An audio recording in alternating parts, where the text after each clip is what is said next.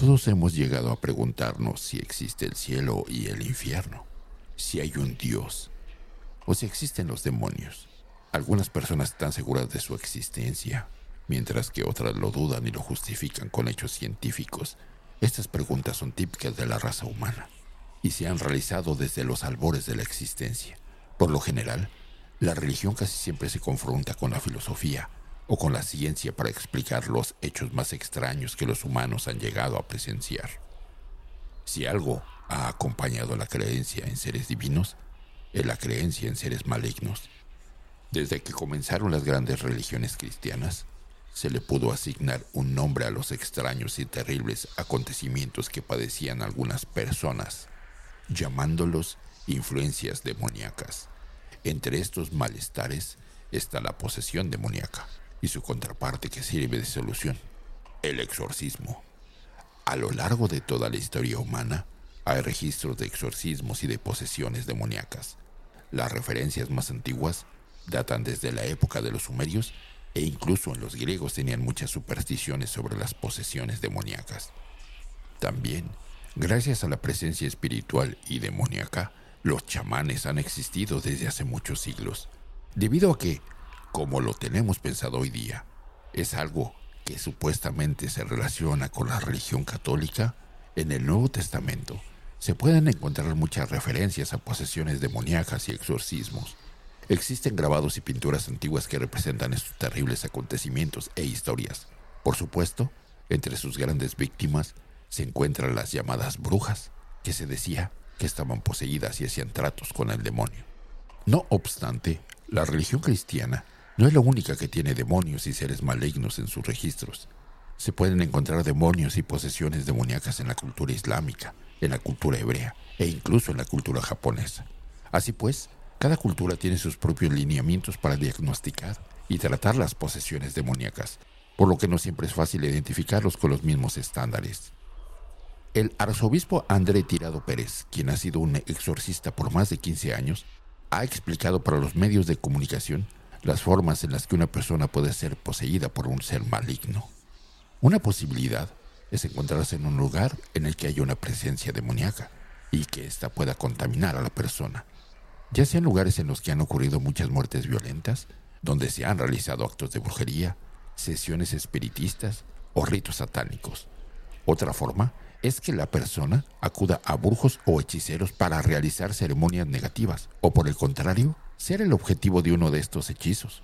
Otro método, el cual se puede considerar el más espeluznante, es la invocación de un demonio para realizar un pacto satánico. Si bien las películas han representado señales bastante grotescas de una posesión, son totalmente posibles, aunque no necesariamente las más comunes. En casos graves, las personas pueden presentar una elasticidad supernatural, capacidades telequinéticas y hablar en voces distintas o en idiomas diferentes. Por lo general, los síntomas que se suelen manifestar con mayor frecuencia son las convulsiones, un estado de histeria, pérdida de memoria y una fuerza sobrenatural, aunque la persona tenga una complexión debilitada. Algunas víctimas pueden llegar a levitar.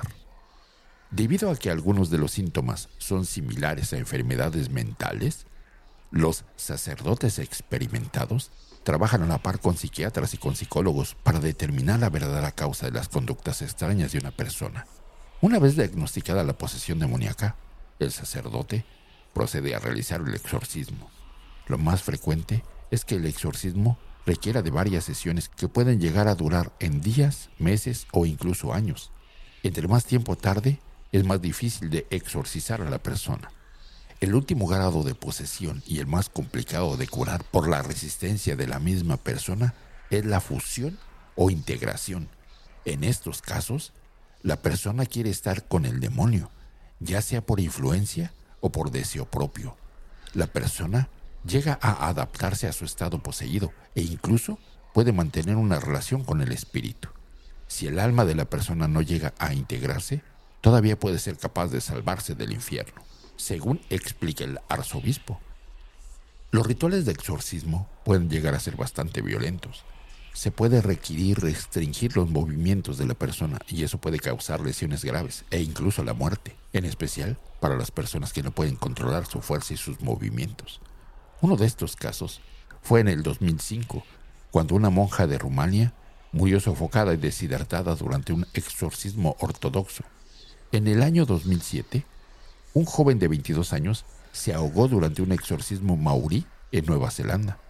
Después de un exorcismo, la persona liberada debe continuar con una vida espiritual consagrada a la oración y debe esforzarse por ser un mejor ser humano y así evitar que vuelvan los malos espíritus y las tentaciones.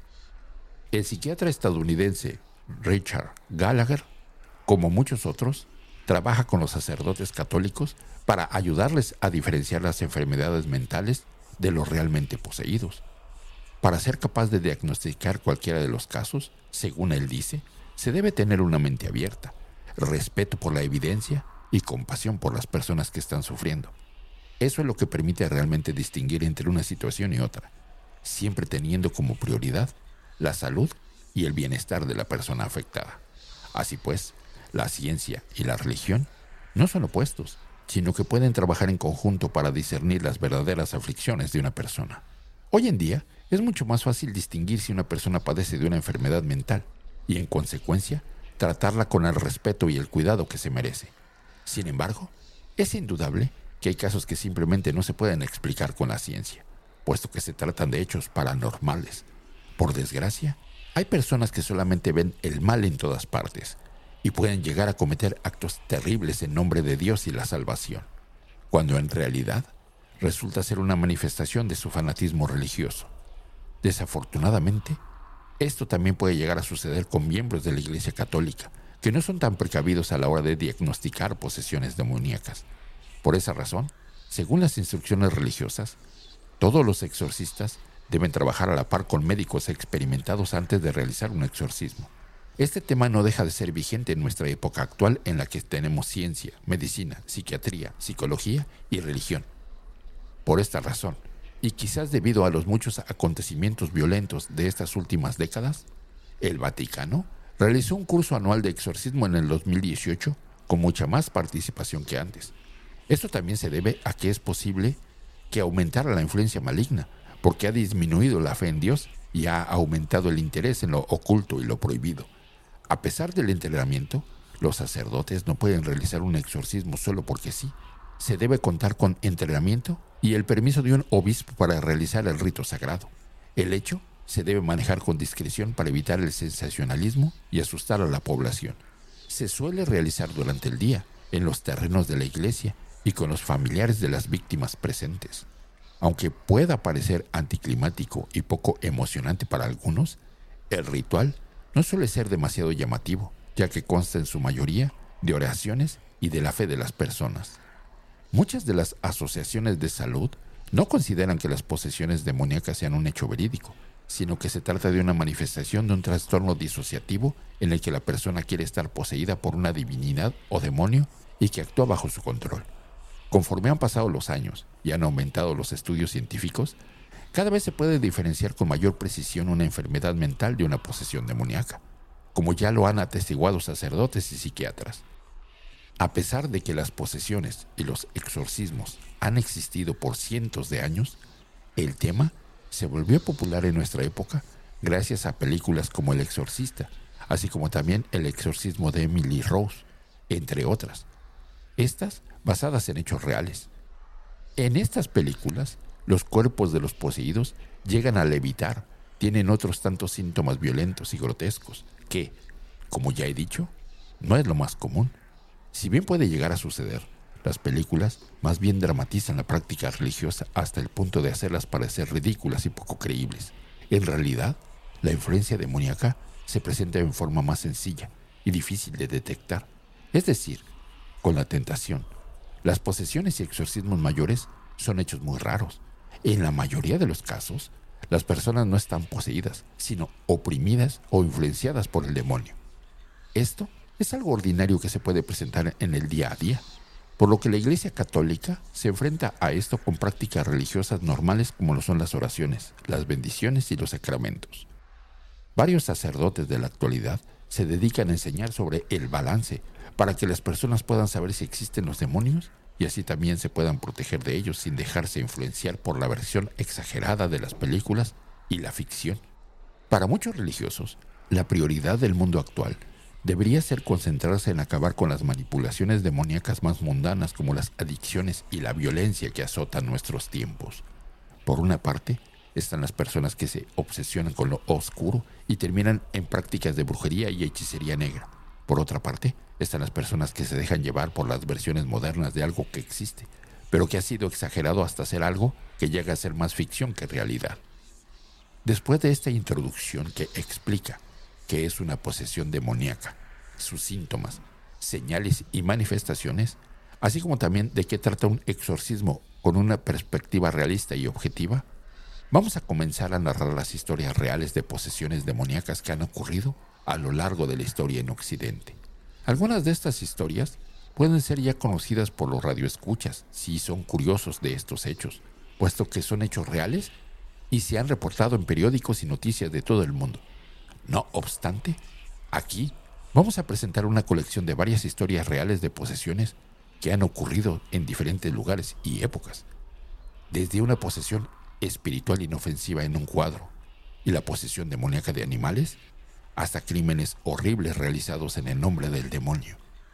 Presentaremos a continuación una serie de narraciones que pueden no ser aptas para personas sensibles y fáciles de impresionar.